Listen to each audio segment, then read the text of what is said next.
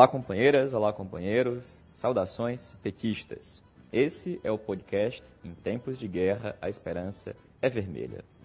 No programa de hoje, um dos últimos de 2019, a gente conversa com os companheiros Walter Pomar, Natália Sena, Jandira Oerrara, Lucas Rainer e Daniel Valença.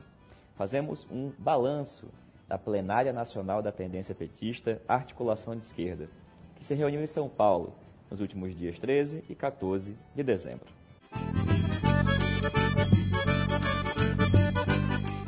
Walter, com relação à plenária nacional da AE. Nela foi feito um balanço do sétimo congresso do PT, uma análise da conjuntura e também as perspectivas da luta de classes em 2020, além de definir as tarefas da AE para o próximo período. Quais principais pontos você destaca da plenária? Olá, Patrick. Olá, ouvintes do podcast, comandado pelo Patrick Araújo. Veja, a primeira questão a destacar é a própria realização da plenária. É muito importante que a gente tenha concluído o ano fazendo um balanço da conjuntura e discutindo as tarefas da esquerda brasileira, do PT e da tendência petista articulação de esquerda para o próximo período. O segundo ponto a destacar é que nós atualizamos a avaliação que já temos feito acerca da conjuntura mundial, da conjuntura continental e da conjuntura nacional. A conjuntura mundial continua marcada pela crise, pela possibilidade de um novo episódio como aquele de 2008, uma crise internacional, continua marcada pela pressão dos Estados Unidos sobre o restante do mundo para recuperar a sua hegemonia plena, que está ameaçada. A conjuntura mundial continua marcada pela ascensão da China e pela postura de outras potências de desafio à hegemonia dos Estados Unidos, continua marcada pela pressão do capital sobre o trabalho em todo o mundo e pela resistência do trabalho contra o capital em todo o mundo. Agora, Walter, com relação à análise da conjuntura e as perspectivas da luta de classes em 2020, o que, que a articulação de esquerda discutiu e aprovou na plenária?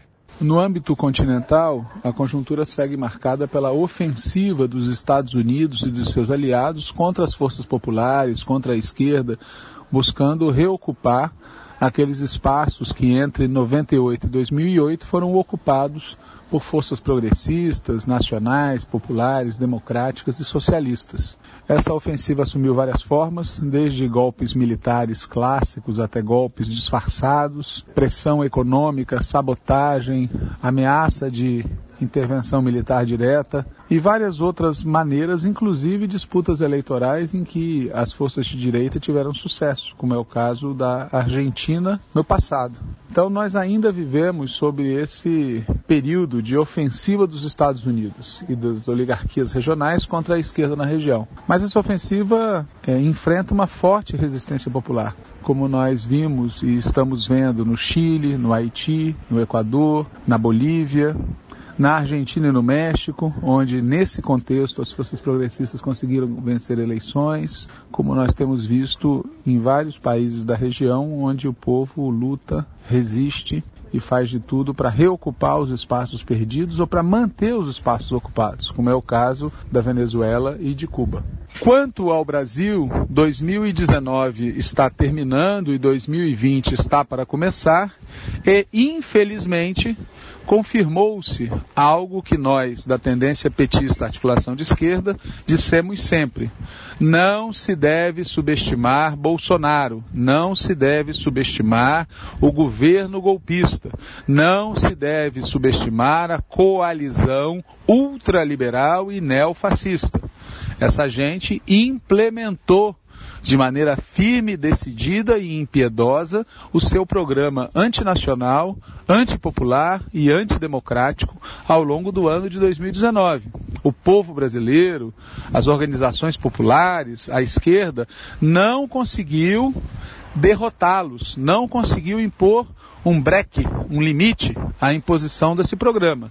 E esse é o nosso grande desafio em 2020 para derrotar o governo Bolsonaro, é preciso que haja mobilização popular de massa.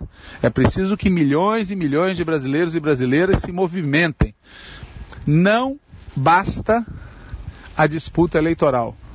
Se uma parte da esquerda continuar insistindo em que a disputa eleitoral é o centro da tática, se uma parte da esquerda continuar acreditando que o nosso grande desafio é uma aliança com o centro perdido e continuar apostando em manter boas relações com gente como Rodrigo Maia, Helder Barbalho, aquele cidadão que governa o estado de Sergipe e outros tantos por todo o país, o resultado final será uma derrota da esquerda.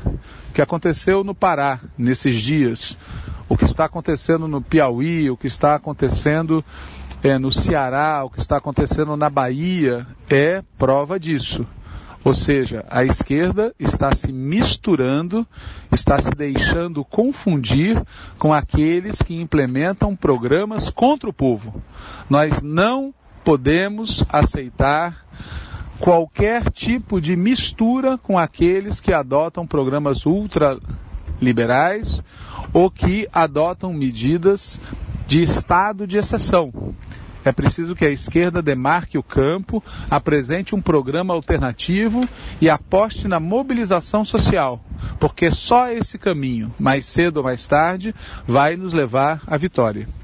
Valeu, Walter, obrigado. Companheira Natália Sena. A plenária da E fez um balanço do sétimo congresso do PT. Quais os principais pontos que você destacaria desse balanço? Oi, Patrick. Então, sobre o balanço do sétimo congresso feito na plenária nacional da articulação de esquerda, primeiro eu queria destacar que é um balanço bem crítico. A gente acha que o Congresso não cumpriu o papel que ele deveria cumprir. Veja, o Congresso partidário é a maior instância, a mais importante instância do PT. O PT, que é um partido de esquerda, um partido de massas, que tem uma imensa tarefa aqui no Brasil nesse período que a gente está vivendo. É um período de pós-derrota estratégica, onde a gente sofreu um golpe, passamos por uma eleição que foi fraudada, a vida do povo está muito pior, as liberdades democráticas estão em risco com esse governo de caráter muito autoritário, a soberania nacional está sendo jogada pelo ralo. E num contexto desses, o PT, aos trancos e barrancos, fez um congresso e simplesmente não debateu uma mudança na sua estratégia política e nenhuma mudança no seu padrão de funcionamento. É como se a gente estivesse vivendo num ambiente normal, em que o máximo que a gente tivesse para fazer é nos preparar para as próximas eleições, 2020, 2022 e por aí vai. E isso fica agravado quando a gente vê que sequer a tática aprovada pelo Congresso foi adequada ao momento que a gente está vivendo. Além de dúbia, é uma tática errada que o sétimo Congresso do PT encaminhou como a tática do partido para o próximo período. Veja, a gente fez um congresso num ambiente meio que festivo, né? Graças à soltura do presidente Lula. Lula, corretamente, fez um discurso tanto na reunião do Diretório Nacional que precedeu o Congresso, quanto no próprio Congresso, em defesa da polarização, de termos uma tática radicalizada, que demarcasse o nosso campo, mostrasse a nossa cara. Defendeu, inclusive, candidaturas próprias do PT em cidades importantes e que já estava sendo articulado apoio a aliados de esquerda, como em Porto Alegre e Rio de Janeiro. Claro que não temos ilusão de que esse discurso se manterá de pé quando começarem de fato as operações para a construção da tática. Mas o fato é que o discurso foi esse e a linha foi correta. Mas mesmo assim, a tática do Congresso, a tática que foi aprovada pela resolução votada pela maioria dos delegados do Congresso, aponta na direção do centro. E isso, na nossa opinião, é, inclui um erro até pragmático como é que a gente vai combater fortemente o bolsonarismo, polarizar com eles, buscar nos diferenciar deles para ganhar eleições e, ao mesmo tempo, vamos buscar a moderação de um suposto centro político que a gente sabe que hoje em dia no Brasil sequer existe. O centro está confundido com a direita. Enfim, é um balanço bem negativo e não é, não é surpresa que tenha sido assim né, considerando todo o processo preparatório, as fraudes, a burocratização, a ausência de debates, a desmobilização e até mesmo a própria resistência em fazer o Congresso, que a gente sabe que aconteceu. Mas de toda forma não deixa, não deixa de ser algo que lamentamos e nos preocupa bastante, pois de fato o Congresso não colocou o partido no patamar que precisamos estar para enfrentar 2020. Agora, Natália, sobre o próximo diretório do PT, sua composição e as principais tarefas em 2020. O que, que a gente já está sabendo? Então, sobre o próximo diretório e as principais tarefas, o que é que a gente sabe? Tarefas para 2020 são muitas. Especial, em especial, enfrentar ferrenhamente de preferência derrubar o governo Bolsonaro, com o que esperamos que a eleição de 2020 contribua, sabendo que ela não pode ser um fim em si mesma, nem ser tratada de forma apartada da nossa tática e da nossa estratégia global de enfrentamento ao governo Bolsonaro e retomada de um protagonismo do PT no próximo período. Mas o que a gente realmente sabe, com mais certeza, é que as disputas internas dentro da corrente majoritária CNB estão submetendo todo o partido e que o loteamento da executiva e até da fundação Perseu Abramo estão caminhando a passos largos nesse fim de ano. Não temos informação precisa sobre quem estará na executiva nem no diretório, pois, apesar de o prazo para informar os nomes à SORG ter encerrado na segunda, dia 16, só os nossos nomes da nossa chapa foram publicados no grupo da comissão organizadora. E até agora não teve nenhuma divulgação oficial dos nomes informados pelas demais chapas. Também não sabemos com quem as principais secretarias de Executiva Nacional vão ficar, nem com quais pessoas, nem com quais chapas. Tem muita disputa em torno da Secretaria de Finanças, isso a gente sabe. Disputa dentro da CNB. Parece que o nome mais provável é o nome do companheiro Wagner, ex-presidente da CUT. Sabemos também que tem muita disputa em torno da Secretaria-Geral, da Secretaria de Comunicação e das Relações Internacionais. Mas o que a gente pode falar com mais precisão é sobre a nossa chapa. Quem foi que a nossa chapa indicou, o que é que a nossa chapa está pleiteando. A nossa chapa, que é uma fusão da chapa da articulação de esquerda, em tempos de guerra, a Esperança Vermelha, com a chapa do campo Optei, que inclui as tendências Novo Rumo, EPS e outros grupos. Essa chapa indicou 10 nomes ao Diretório Nacional.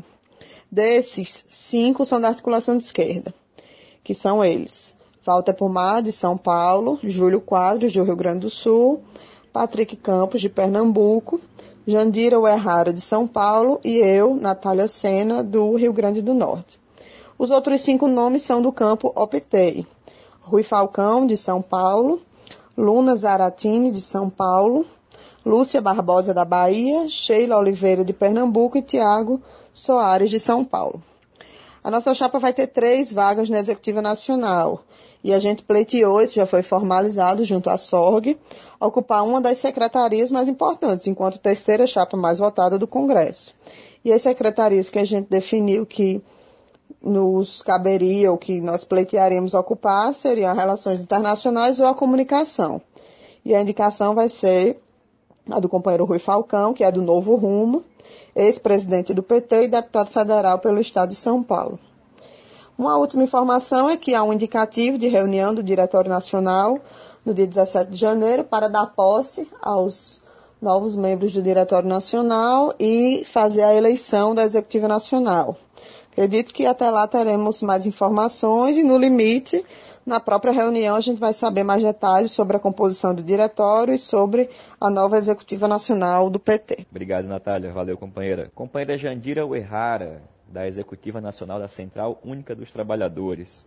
Jandira, em relação às tarefas da AE para o próximo período, a plenária discutiu um plano de trabalho e fez diversos apontamentos. No que diz respeito à atuação da tendência nas frentes de massa, como movimento sindical, de mulheres e outros, o que, que você destaca? Oi, pessoal. Então, é, acho que primeiro a gente precisa destacar o que foi esse ano, né? Quer dizer, um ano marcado por uma ofensiva violenta né, do governo ultra neoliberal de extrema-direita, né, uma verdadeira metralhadora giratória né, contra os direitos trabalhistas, os direitos sociais, a soberania, as liberdades democráticas, meio ambiente, direitos humanos, cultura, enfim, uma, uma ofensiva muito forte, né? Frente a essa ofensiva, né, é, é notório que nós estamos enfrentando uma série de dificuldades, né? O que não quer dizer, obviamente, que não há luta, né? A luta acontecendo agora. A maioria dessas lutas são defensivas, né? Contra a perda de direitos, mas tem uma dificuldade ainda grande de vincular as lutas específicas com a situação política geral do país, né? Tivemos importantes mobilizações esse ano, com destaque para a luta contra os cortes na educação em maio. Tivemos uma greve geral, mas não com a potência e a mobilização suficiente para derrotar a reforma da Previdência. Mas, quer dizer, não foi um ano, apesar de toda a violência, né, e ofensiva desse governo, quer dizer, que a classe trabalhadora ficou imobilizada. Mas é preciso reconhecer, né, que a, maior, a maioria dessas lutas, a exceção da mobilização né, com, é, contra os cortes em maio, ainda ficaram limitadas né, à vanguarda da classe, né? Mas esse refluxo não vai durar para sempre. Né? Mais cedo ou mais tarde, esperamos que mais cedo, isso também, em grande parte, depende né, do, da nossa atuação política, né, da atuação política quer dizer, do movimento sindical, dos partidos de esquerda com destaque para o PT né, e dos movimentos populares, né? Quer dizer, a, a, a vida da classe trabalhadora e do povo está se deteriorando a cada dia, né? E mais cedo ou mais tarde nós vamos ter uma onda de mobilização e de lutas importantes. Né? Essa situação não vai durar para sempre, né? Mas nós precisamos, para isso, quer dizer, para que a gente possa responder a essa conjuntura, e aí nós da E, né, precisamos é, de muito mais organicidade, muito mais disciplina, empenho, dedicação, principalmente também convergência entre a teoria e a prática, né, do que o grau né, de organicidade e de militância que nós é, temos até hoje. Né?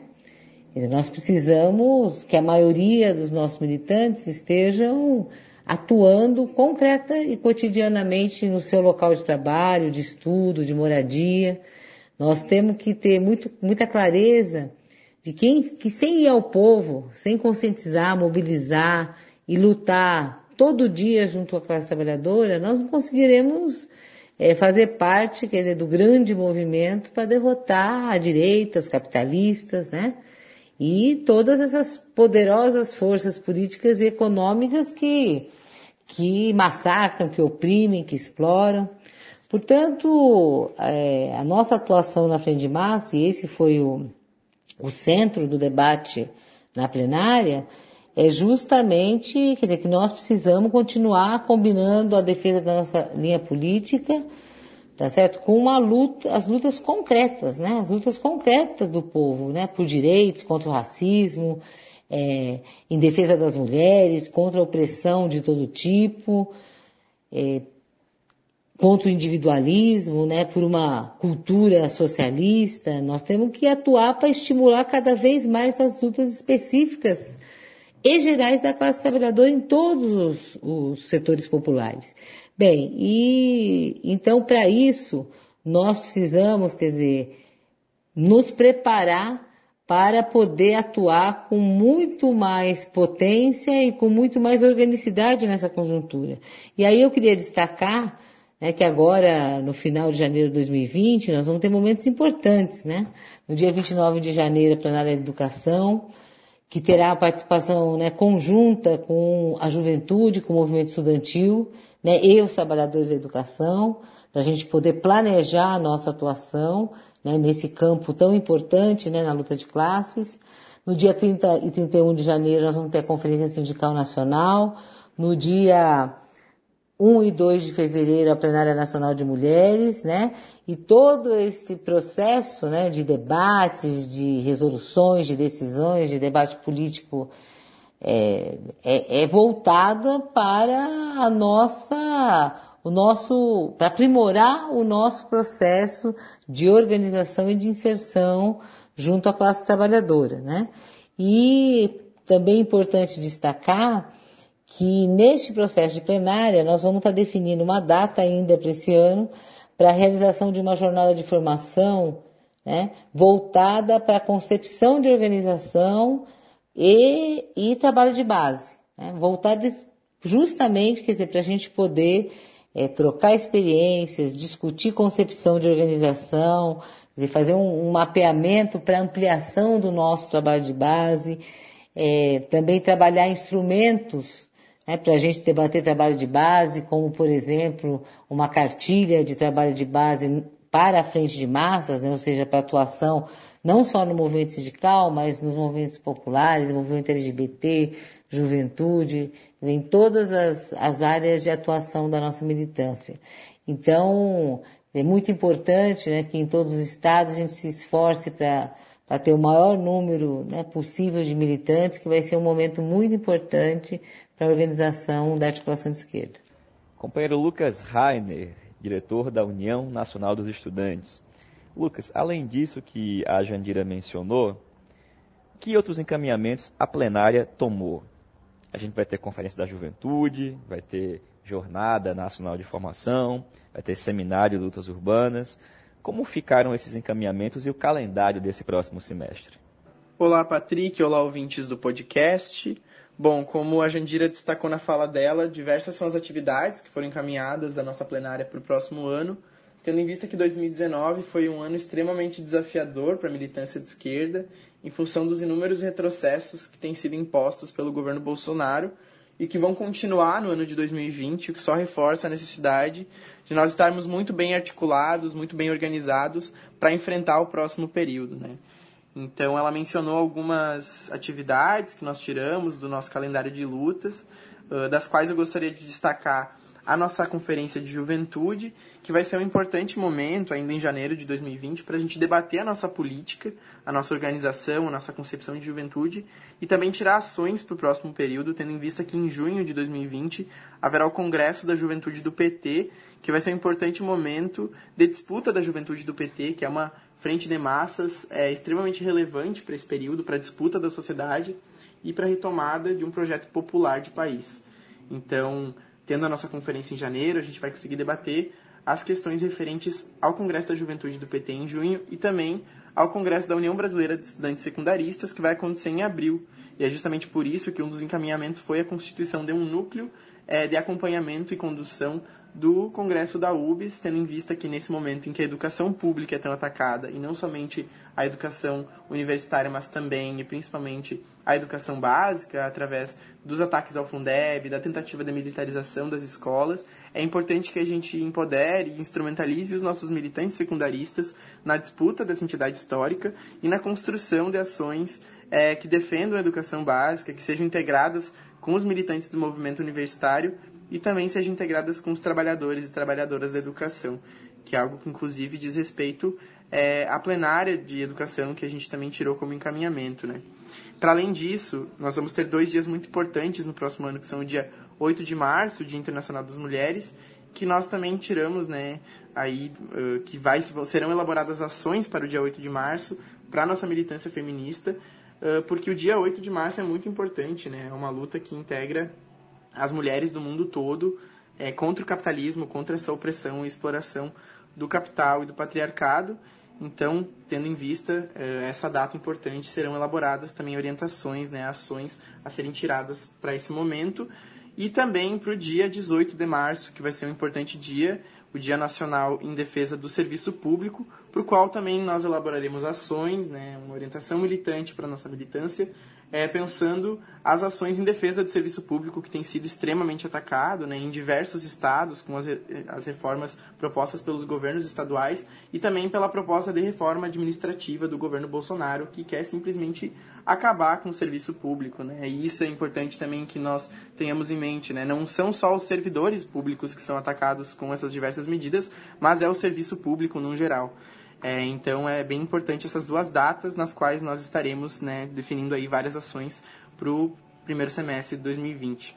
Além disso, duas questões bem importantes que foram tiradas como encaminhamentos é a constituição e fortalecimento do coletivo da negritude da articulação de esquerda, tendo em vista que nesse momento também é importante que nós empoderemos, instrumentalizemos os nossos militantes e as nossas militantes negras, é, porque a gente sabe que a classe trabalhadora brasileira ela tem cor e são principalmente né, os trabalhadores e as trabalhadoras negras que são os mais precarizados, né, um dos mais precarizados no nosso país, e tendo em vista isso, é importante que a gente elabore e consiga constituir um, um importante núcleo, um coletivo de negritude é, da articulação de esquerda, conjuntamente com o coletivo LGBT, porque essa também é uma discussão que muitas vezes é, acaba ficando de lado, né? Enfim, acho que hoje a esquerda, é, inclusive, tem tentado é, elaborar mais sobre a questão LGBT e que a gente sabe também, né, que a classe trabalhadora também é LGBT e é justamente por isso que a gente precisa fortalecer os nossos militantes negros, ah, os nossos militantes LGBTs, aliás, através da constituição desse coletivo e também elaborar uma política é, real e que dê conta das demandas da população LGBT.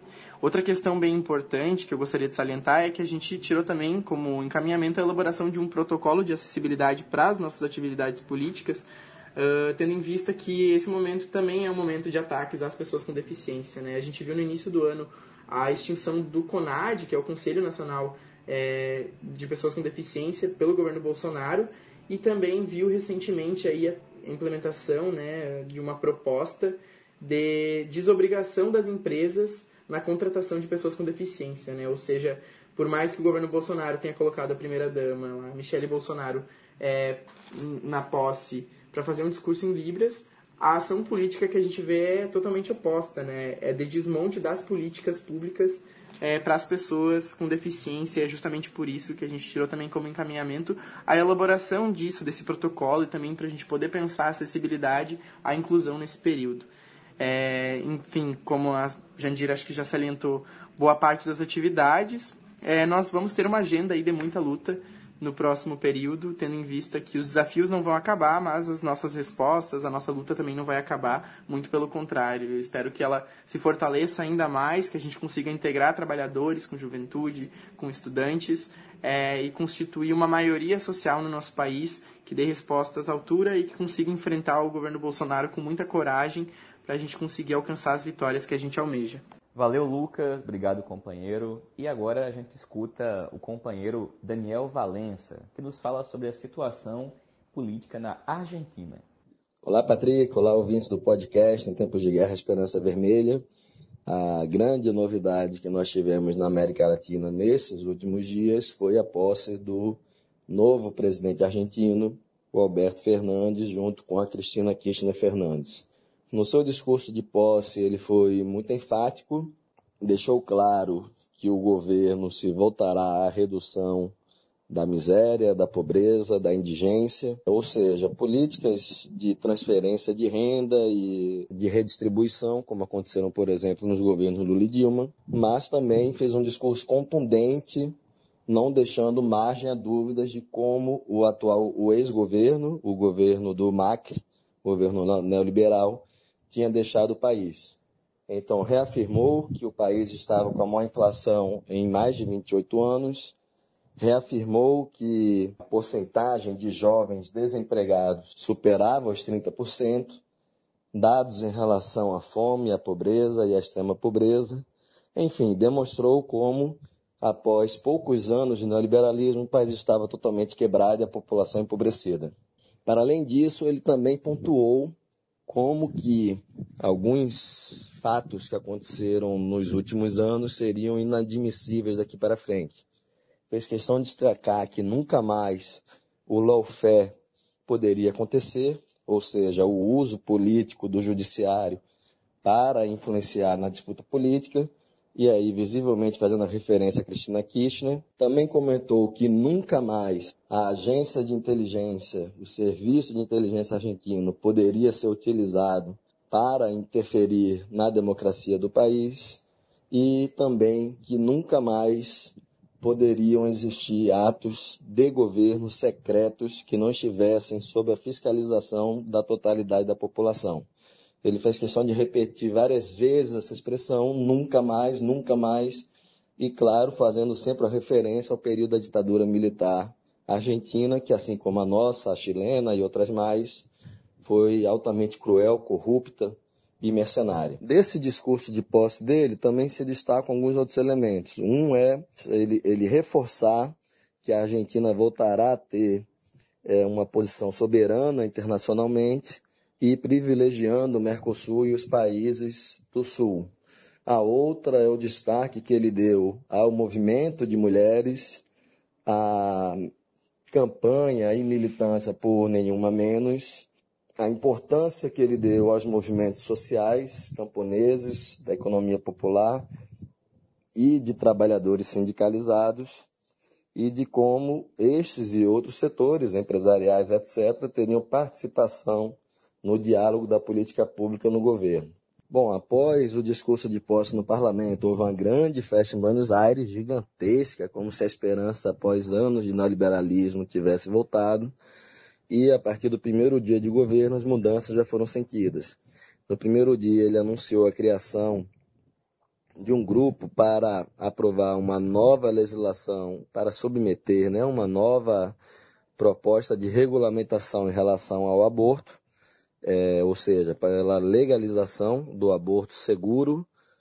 É, em um momento posterior, anunciou que empresas que demitissem trabalhadores formais sem justa causa teriam que pagar a indenização em dobro. E aí, enquanto no Brasil o nosso governo cria relações sociais de trabalho sem direitos e sem regulamentação, lá o caminho é o oposto, é trazendo mais direitos e mais proteção aos trabalhadores. E também, agora mais recentemente, anunciou um mega projeto chamado de Solidariedade Social e Reativação Produtiva, pelo qual se buscará é, atacar os índices de miséria, pobreza e desigualdade que o neoliberalismo deixou na Argentina. Bom, é, por esse projeto, os, os aposentados receberão é, bônus, né? ou seja, programas de transferência de renda para melhorar a sua renda e, enfim, saírem aí da linha da miséria e da pobreza. É, também mães que tiverem na linha da miséria e da pobreza terão direito ao programa de transferência de renda, uma coisa semelhante ao Bolsa Família, e também haverá um incentivo à economia popular, a empresas populares, bem como empresas nacionais para reanimar os setores produtivos.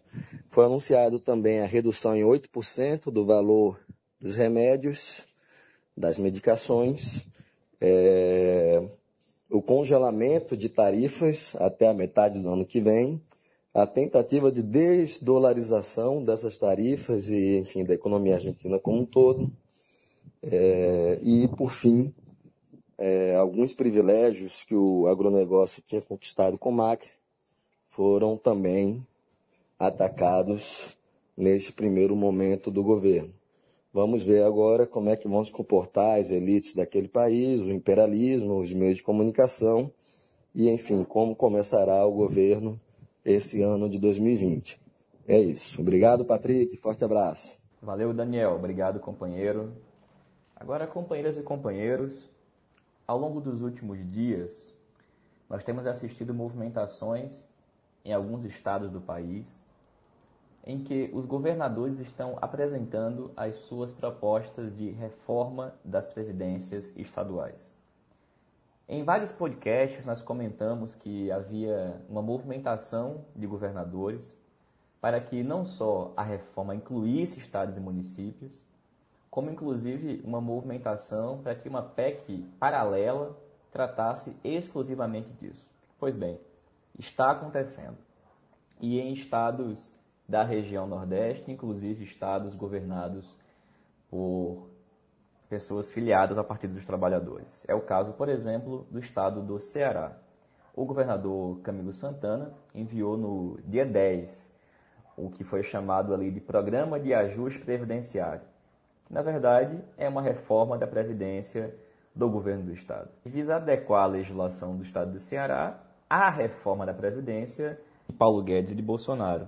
É inadmissível que governos dirigidos pelo PT estejam apresentando propostas como essa. Nós, da Tendência Petista Articulação de Esquerda, publicamos uma nota que, em síntese, apresenta aquilo que o PT deve defender e deve fazer. Ou seja, o partido tem que manter questão fechada contra as reformas da Previdência em todos os níveis. Tem que exigir a retirada imediata de todos os projetos de desmonte que estão em pauta. E o partido tem que construir um amplo processo de resistência com muita participação popular e com alternativas que beneficiem a maioria do povo e não que causem prejuízos. No mesmo sentido, o que está acontecendo no estado do Pará, em que o governador Helder Barbalho, do MDB, apresentou também uma terrível reforma da Previdência. Os trabalhadores resistiram e ele colocou a polícia para reprimir as manifestações. E ainda assim, deputados do PT votaram favorável à proposta, alegando tentar fazer um mal menor. Não existe mal menor. A única posição aceitável de governadores do PT, de deputados do PT, é combater a reforma da Previdência. É isso que tem que ser feito. Qualquer coisa fora disso tem que ser combatida. E essa deve ser a orientação da direção do partido.